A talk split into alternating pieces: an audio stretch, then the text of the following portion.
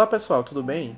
Meu nome é Eduardo e junto com o Albenito somos estudantes do curso Sistema de Informação da UPE Campus Caruaru. Estamos aqui a convite da professora de Banco de Dados, Edda Liza, para conversar com vocês sobre o que seria o deadlock. Eu não sei se vocês sabem, mas as operações do banco de dados podem ser divididas em transações. Essas transações têm que trabalhar em conjunto, dividindo os recursos do banco mas na verdade existem momentos que elas precisam bloquear recursos para poder acessar o item do banco e nenhuma outra transação acessar junto. Mas então, o que seria deadlock? E quando ele acontece? O deadlock é o bloqueio de operações de duas transações ao mesmo tempo, que estão com itens também bloqueados. E ele acontece quando uma transação bloqueia um item, seja uma linha ou uma tabela inteira, e começa a esperar por outro item para bloqueá-lo. Só que esse item, por sua vez, já está sendo usado por outra transação e que tem o mesmo interesse em usar o item da primeira transação. Temos aí um deadlock. Bem, pessoal, vocês agora podem estar se perguntando: como posso resolver o deadlock e quando ele acontece no meu banco? Para resolvê-lo, temos algumas técnicas divididas em prevenção e detecção de deadlock. Entre as técnicas de prevenção, Existem duas formas em especial para abordar o problema proposto. Uma delas usa o rótulo de tempo, que é capaz de identificar o momento exato em que cada transação iniciou, e a outra forma são os algoritmos que não exigem rótulo de tempo.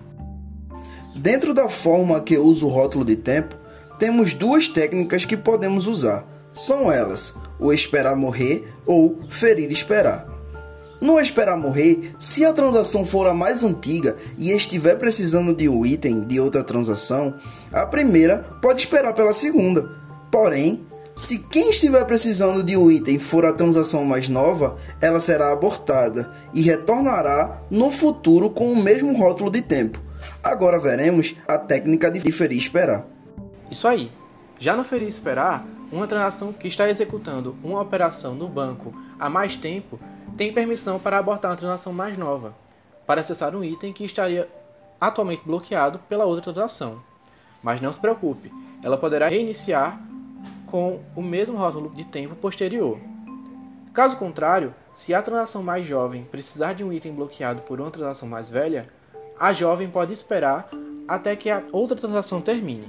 Assim, finalizamos com as técnicas que usam rótulo de tempo. Vamos passar a falar da outra forma, que não exigem rótulos de tempo, que são os algoritmos sem espera e a espera cuidadosa. Começamos pelo mais simples deles. O algoritmo sem espera funciona assim: uma transação primeiro verifica se um item que ela precisa está bloqueado, e caso ele esteja, ela é abortada. Porém, é de se imaginar que essa técnica acabe gerando muitos abortos desnecessários pois é cuidadosa até demais. Existe outra forma para resolver esse problema? Sim, o espera cuidadosa. No espera cuidadosa, o deadlock é prevenido ao exigir que uma transação espere pela liberação de um bloqueio de um item de outra transação apenas se a transação estiver desbloqueada, ou seja, não estiver esperando o bloqueio de outra transação e estiver executando seu fluxo de operações normalmente. Por outro lado, se a transação em questão encontra-se bloqueada, a transação atual será abortada. E com isso, terminamos as quatro técnicas de prevenção de deadlock. Passamos agora a falar das técnicas de detecção de deadlock. Um estado de deadlock pode ser identificado por um grafo de espera. Para cada transação que está sendo executada no banco, deve ser representada por um nó nesse grafo. Se uma transação estiver esperando por um item que está bloqueado por outra transação, cria-se uma aresta orientada, ou seja, uma seta que sai do nó em espera e aponta para o nó que está bloqueando o item. O deadlock é percebido quando um nó aponta para o outro e esse, esse outro aponta para o primeiro, formando um ciclo entre os nós. Porém, isso gera um problema. Que problema seria esse, Eduardo? Então, Netinho, o momento de aplicar essa técnica é decisivo, isto é, não deve ser aplicado toda vez que uma transação precisar de um item. Isso seria um desastre para a performance do banco de dados. A detecção precisa ser aplicada quando as transações sejam pouco afetadas entre si ou tenham longas durações, não sendo aconselhável reverter suas operações. Bom, a partir do momento que o deadlock acontece, temos que fazer escolhas das transações que devem ser abortadas. E o nome que chamamos para essas escolhas é seleção de vítima.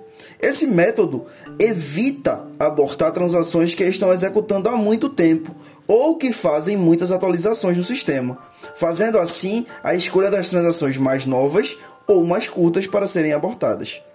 Por fim, outra forma de resolver um deadlock é por meio de timeouts, que considera um tempo limite para cada transação pré-estipulado e caso a transação ultrapasse esse tempo limite do sistema, ele automaticamente supõe que está acontecendo um deadlock e aborta a transação, mesmo que ele não esteja correndo de fato. Agora que a gente já falou do deadlock em bancos centralizados, vamos falar de algo mais complexo, né? Que é lidar com ele em bancos de dados distribuídos, não é, Eduardo? Pois é. Por mais incrível que pareça, uma das formas de contornar um deadlock pode ser ignorando ele. Como assim? É que alguns sistemas demoram tanto para que um deadlock aconteça que é mais vantajoso consumir recursos para reiniciar ambas as transações, e mesmo que isso ocorra, os dados que seriam perdidos são pequenos demais comparados ao sistema todo. E isso a gente pode chamar de algoritmo de avestruz. Duas características do controle de deadlock em bancos distribuídos são os controles de localização e de transação. O de localização fica responsável por definir em quais locais estão os recursos a serem bloqueados. E o de transação emite mensagens para esses locais pedindo pelo bloqueio dos itens. Mas então, qual é a diferença entre prevenção centralizada e a distribuída? Bem, como foi falado, né?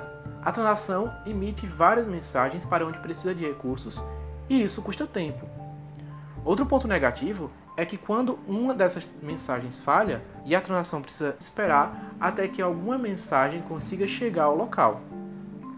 As técnicas de prevenção centralizadas, esperar morrer e ferir esperar, também podem ser usadas, com alguns adicionais. O uso de mensagens limita sua eficiência. Por quê?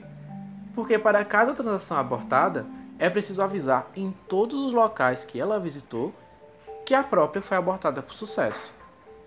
Assim como nos sistemas centralizados, os deadlocks distribuídos também podem ser detectados e resolvidos. Nesses bancos, pode existir um ou mais detectores de deadlock, e ele pode ser centralizado, hierárquico ou também distribuído.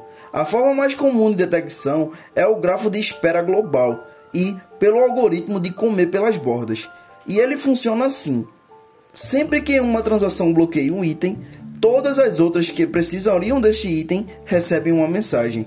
Essa mensagem, caso chegue na transação original, indica um ciclo no grafo de espera global.